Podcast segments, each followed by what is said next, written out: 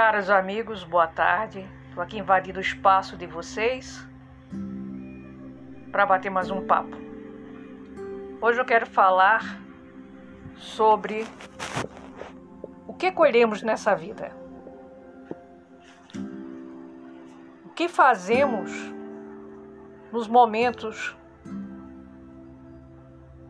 em que necessitamos de uma reflexão de enfrentar ou declinar diante de alguma coisa, diante do intempério. E aí, nós temos na Bíblia, em Mateus, capítulo 13, versículo 24, quando ele fala das semeaduras, Jesus, falando de suas parábolas, fala do joio e do trigo. E aí tem uma coisa muito interessante nessa parábola, que se você olhar um campo com joio e trigo, você não vê diferença a olho nu. E essa foi o grande legado dessa história, né? Compreendermos como agrônomos a ciência, a natureza do joio e do trigo. Porque na parábola, um vizinho plantou trigo, o outro veio e plantou junto o joio.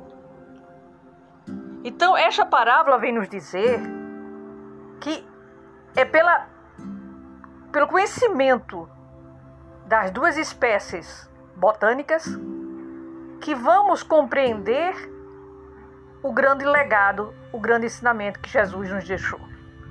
Porque a diferença entre um e outro é que quando vai ser feito a colheita, o trigo é mais pesado do que o joio. E o que acontece? Qual é o proceder de cada um diante do amadurecimento, diante do peso? O trigo, por ser mais pesado, ele inclina-se em direção ao solo, enquanto que o joio levanta-se para o alto, em direção ao céu, de forma altiva. Então, quando a ceifadeira passa para fazer a colheita, o trigo que está curvado não é ceifado pela máquina. Então, o joio tomba, cai ao chão. Na segunda leva da ceifadeira, vem somente trigo. E essa a, a grande, o grande aprendizado. Precisamos em todos os momentos sermos humildes. Quando não podemos enfrentar alguma coisa, quando não podemos combater ao bom combate, precisamos nos curvarmos ao solo.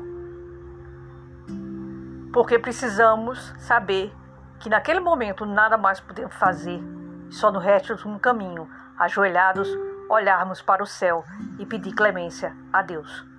E essa posição de humilha que nos leva a ganharmos apoio, amparo